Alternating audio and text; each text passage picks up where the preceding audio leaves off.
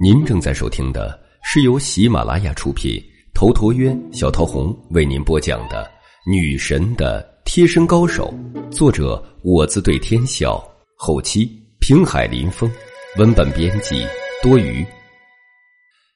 第三十三集，警花相信我。陈阳的背后是墙壁，他连羚羊挂角的身法都施展不出来。对于这一点，雷暴与林东是知道的。他们来之前就对这里的地形进行了研究。可就在这时，黑暗中忽然火花闪现，一声刺耳的枪响，枪声急促刺耳，显得非常的突兀和不可思议。随后，那林东就如受伤的小鸟跌落下去，他的眉心鲜血咕咕，居然是被一枪毙命。这一枪，自然就是陈阳开的。陈阳早就料到杨凌这次出手肯定不同凡响，所以他才会偷枪。陈阳的枪法那是天下无双，这么近的距离，他突然开枪，林东又没有防备，所以就算是林东这样的高手，也要被一枪毙命。陈阳开了一枪后，就再也没有机会开第二枪了。因为雷暴已经杀了上来，面对雷暴凶猛的权力，陈阳冷笑一声，脖子忽然一缩，乌龟缩头，他的头颅好像突然不见了一般。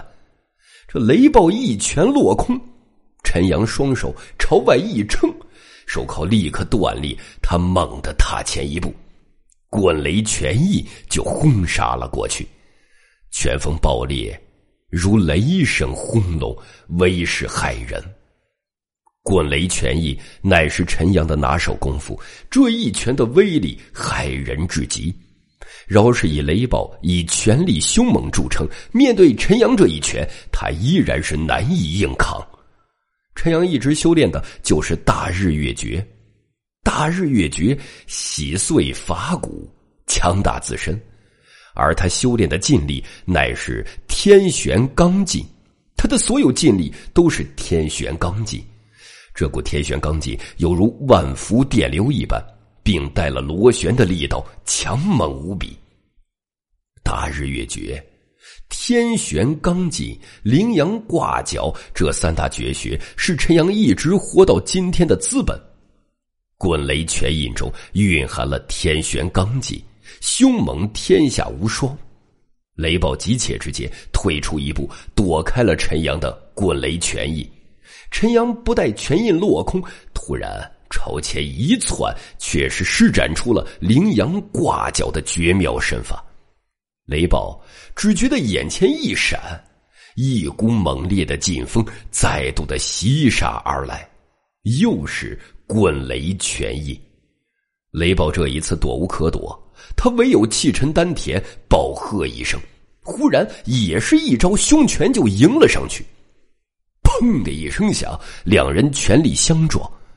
陈阳的天旋罡劲瞬间破开了雷暴的全力，这股螺旋电流钻入雷暴的拳头里，让他全身产生了一种麻痹之感。雷暴身子猛烈一抖，这一抖乃是大有名堂。就如公鸡啄住了蜈蚣，这蜈蚣剧烈挣扎。这个时候，公鸡一抖，便立刻将蜈蚣所有劲力化解。雷暴直接将陈阳的螺旋电流尽力化解，随后身子猛然一蹲，双臂如粗大的钢缆一样熊抱向陈阳，如风似壁。这一旦抱住，雷暴就要爆发出他强横的力量。将陈阳的腰腹勒断，陈阳微微一惊，他也有些意外这个雷暴的功夫。这个雷暴反应很快，是个高手。陈阳不慌不忙，双手忽然下沉外翻，待雷暴抱来的一瞬，他的双手化作凌厉的龙爪手，缠绕上了雷暴的胳膊。这一下缠上去，就如长满了倒刺的荆棘。便是让雷暴分筋错骨，痛不欲生。雷暴也是失色，他意识到陈阳的可怕。这个家伙全身上下都是刺儿，打法简直是出神入化，每一个变化都让自己头疼。他哪里敢真的抱上去呀？无奈之下，只有猛然双拳撑地，一招猛烈的扫堂腿施展出来，横扫千军如席卷。雷暴已经知道自己今天是绝技杀不了陈阳了，他目前唯一的想法就是逃走。雷暴一腿横扫而来，陈阳却不躲开，直接也一脚踢了过去。砰的一声响，这雷暴的腿骨直接断裂，他发出了一声惨叫。陈阳接着一指天旋指劲，几点点出，瞬间点在了雷暴的少阳血脉上，这一指便将雷暴的血脉封住，血液不畅。如果他要强行用劲，非得将血管爆裂不可。天旋点穴手，这是陈阳的功夫。点穴并不是像小说里一样，一旦点中人就动弹不得。这个点穴手法也称作为寸劲打穴，乃是封住人的血脉。封住后，人一样可以走路说话，只是不能用猛力，因为猛力需要气血的输送。中间的管道被堵住了，用力过猛，血管就会爆裂。便也在这时，拘留所的灯光重新亮了起来，这派出所的警察也迅速的赶了过来。当他们看到现场情况时，立刻呆住了。陈阳却是懒洋洋的坐在一边，他显得悠哉悠哉的。那秦墨瑶想去阻止韩玉梅的尸体被火化。可在途中，那片儿警就打电话说，韩玉梅的尸体已经火化了。秦墨瑶是勃然大怒，他直接对那片儿警开骂。他却不知道，这片儿警也是收了好处的，否则韩玉梅的尸体没那么容易被火化。与此同时，秦墨瑶又收到了派出所这边电话，那就是拘留室里面发生了异变。秦墨瑶听闻消息后，迅速朝派出所赶回来。等他回到派出所后，他第一时间看了林东的尸体，而雷宝也被送到了医院去包扎。秦慕瑶再度将陈阳带到了审讯室，他第一时间质问：“你偷了我的枪？这不叫偷，叫借。”秦梦瑶再度严厉的盯着陈阳：“你会用枪？你到底是什么人？你的底子只怕也不干净吧？”我的底子干不干净？你可以去查，至少我在国内从未犯过罪。我以前确实是在国外从事雇佣兵的工作，你不会因为这个要治我的罪吧？秦墨瑶倒是管不着陈阳以前在国外的事情，也没有任何证据可以搜集。你怎么知道有人要来杀你？很简单，杨凌并不是想让我坐牢，他是想让我死，而且韩玉梅的事情经不起推敲，所以。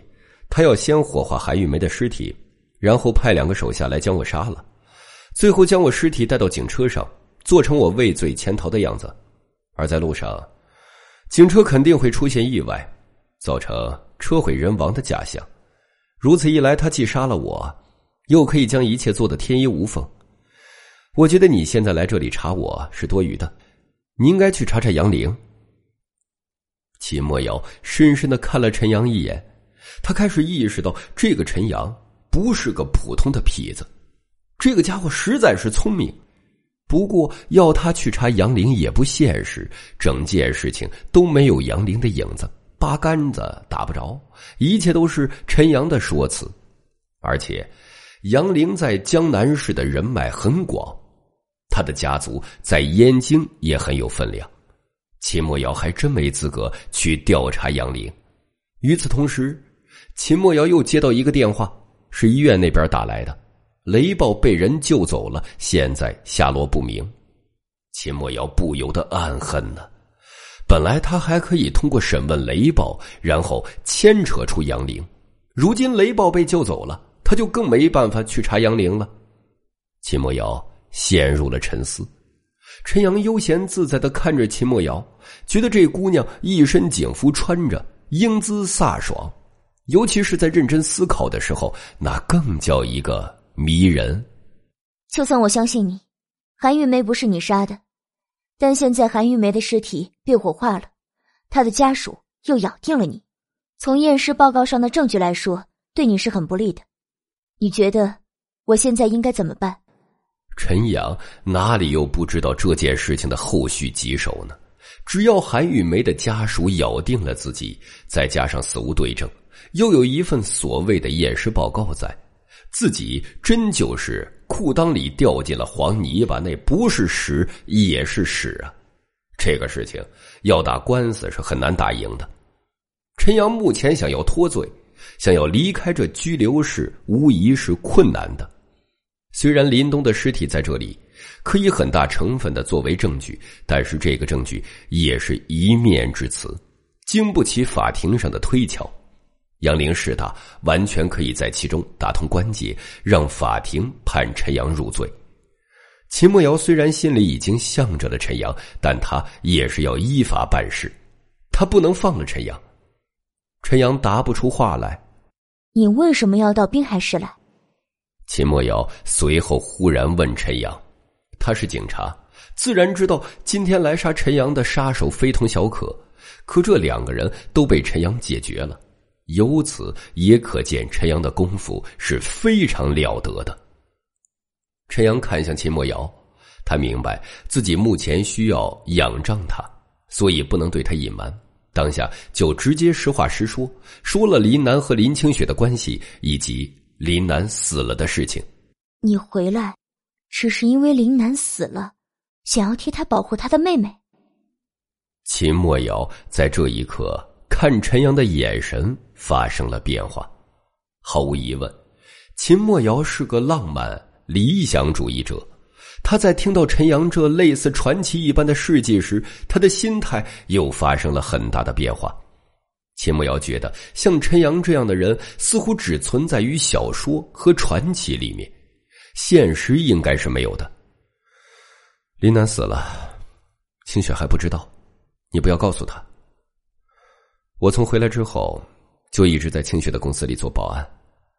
如果不是因为这次独眼欺负上他，我不会出手的。原本以为可以就这样一直安逸下去，没想到却是横生波折。你放心吧，我不会跟林清雪说的。只是杨林那边这次对你下手不成，恐怕还会有后招。我目前也只能走一步算一步了。其实陈阳心中已经有了计较，但他不会跟秦梦瑶说。事实上，陈阳已经愤怒了。这杨凌欺人太甚，他一再忍让，可杨凌却是存心要置自己于死地。